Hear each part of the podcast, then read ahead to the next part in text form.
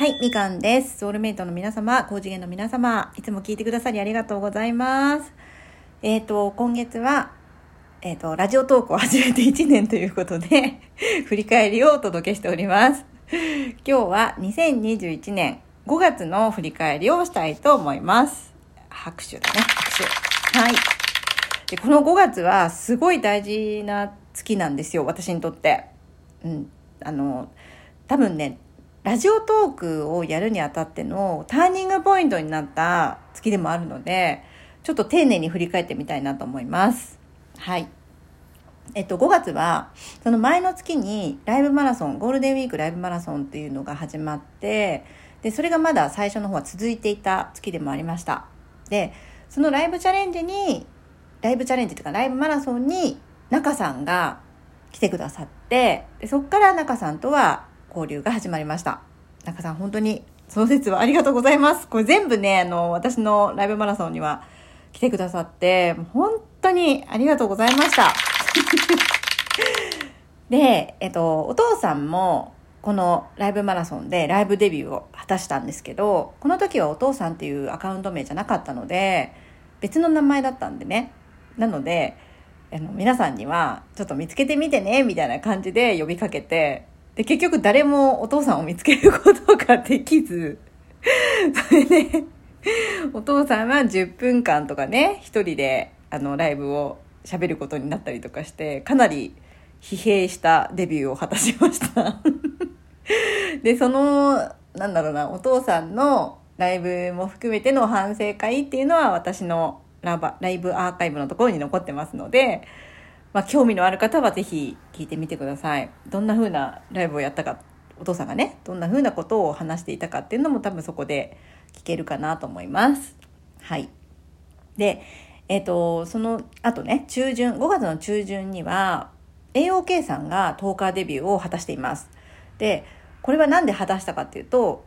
ライブマラソンのね、第2弾が始まったんですよ。で、その時に、それを機にね、AOK さんが10日デビューを果たして、初めてここで私は彼女の声を聞いて、ね、ずっとね、その1月から応援してくださっているリスナーさんの声を初めて聞けたっていうことと、で、さらにね、私コラボもさせていただいて、初めてそのリスナーさんと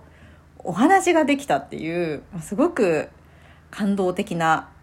あの、コラボになりました。その説は本当に、え、おけさんありがとうございました。これは完成だね。完成。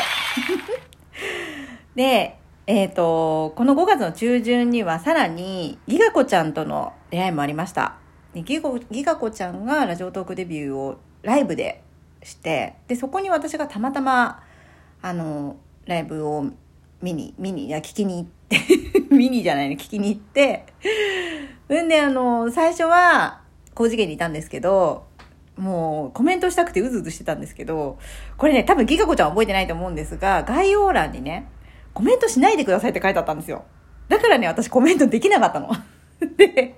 でもしたいから、あの、コメン、なんていうの、何か面白いことを言ったり、頑張れっていう時に、ハートをね、1、2個ポワンポワンとか倒して、聞いてるよ、頑張れみたいな感じで、応援してたんですよ。で、途中でギガ子ちゃんが、30分過ぎかなそれとも、そのちょっと前ぐらいなのかなちょっと覚えてないんですけど、なんかこんな、こんなね、聞いてくださってありがとうございますみたいなことを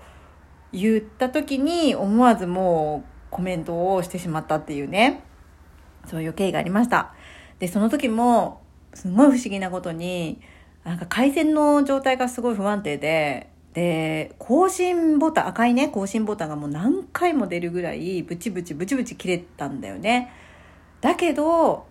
最後まで聞いてしまった。うん。もうなんかね、離れられなかったんですよ。これは、なんか、今思うと、すごく、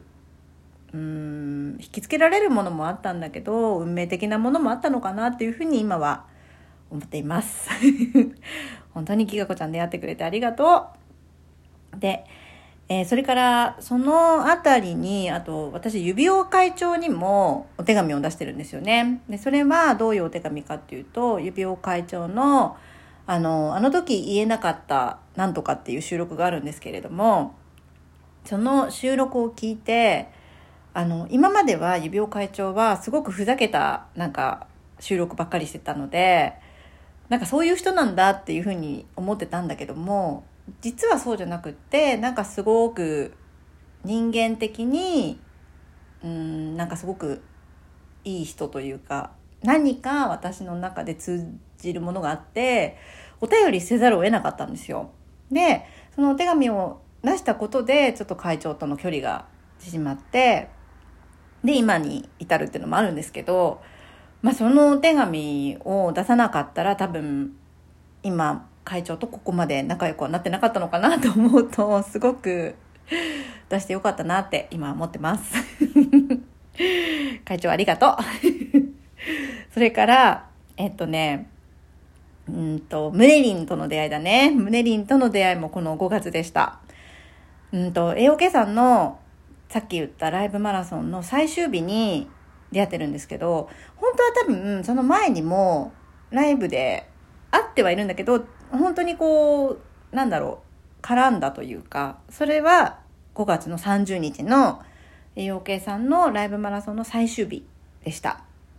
で、すごくなんかその AOK、AOK 愛みたいなのを感じて、あ、こんな素敵な人がいるんだと思って、それで、この人のライブも行ってみたいな、みたいな感じで、えっ、ー、と、お話、お話というかね、うん、すごく応援させていただいたのがきっかけでした。もう本当に、なんだろうね、もう今思うと、5月は本当に大切な人たちとの出会いも多いし、うん、これがなかったら今はないなっていうような出来事が多かったなって思います。うん、でそれから私の受け取りブロックが外れたっていうのも5月でこれはどういうことかっていうと4月にデラックスギフトを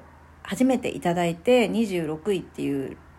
デイリーランキングに上がったは上がったんですけどそれは AOK さんの単音メライブっていうのを私がやったことであるリスナーさんからそのギフトをいただいたっていうのがあったんですよね。だから私に対してじゃなかったのね。で、この5月に、あの、私は、ちょっと自分がギフトを受け取る、なんか、抵抗があるっていうのをちょっと気づいて、で、その話をライブでしたところ、あの、ユミ姉さんが、なんかそのブロック外せって言って、好きの嵐をくれたんですよ。ねもうその時に私感動しちゃってでなんか自分ももらっていいんだって受け取っていいんだ自分のためにしてくれる人がいるんだっていうふうに感じて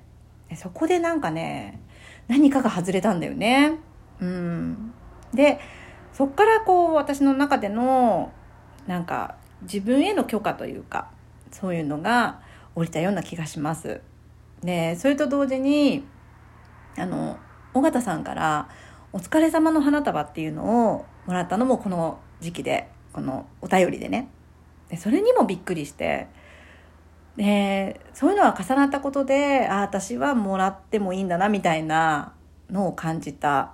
月でもあったような気がします。うん、であとねその尾形さんっていうお名前が出てきましたけど高次元っていう言葉もこの時期にあの、新しく作っています。作っているというか、呼び方を変えています。ずっと今まではね、潜ってるとか、なんかサイレントリスナーとか、あんまりネガティブなイメージがあったんだけど、私はなんかそれがあんまり好きじゃなくて、もっと尊い存在だし、いつも見守ってくれてて、すごく大切にしたい存在だから、これはもう高次元だろうということで 高次元の存在というふうにつけたんですけど、うん。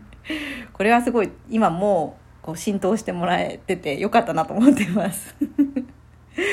まあそんな感じで5月は本当にあの大切な人との出会いとそしてね忘れちゃいけないあの6月にゲスト王に出ることになるんですけれどそのオファーが来たのも5月だったんですよ。まあ、そういうのもあってね自分がやっぱりギフトをくださいって言えないとかこうなんだろう自分は受け取受け取れないみたいなねそういう抵抗があったっていうのに気づいたのもこの月だったのですごくいろんな意味ではこうターニングポイントになった月だなって思っていますちょっと今日は長くなっちゃいましたけどあの、本当に5月に出会ってくれた皆さんのおかげで今、私はここまで続けられているっていうのがあります。本当にみんないつもありがとうございます。これからも頑張ります。ということで今日は終わります。ありがとうございました。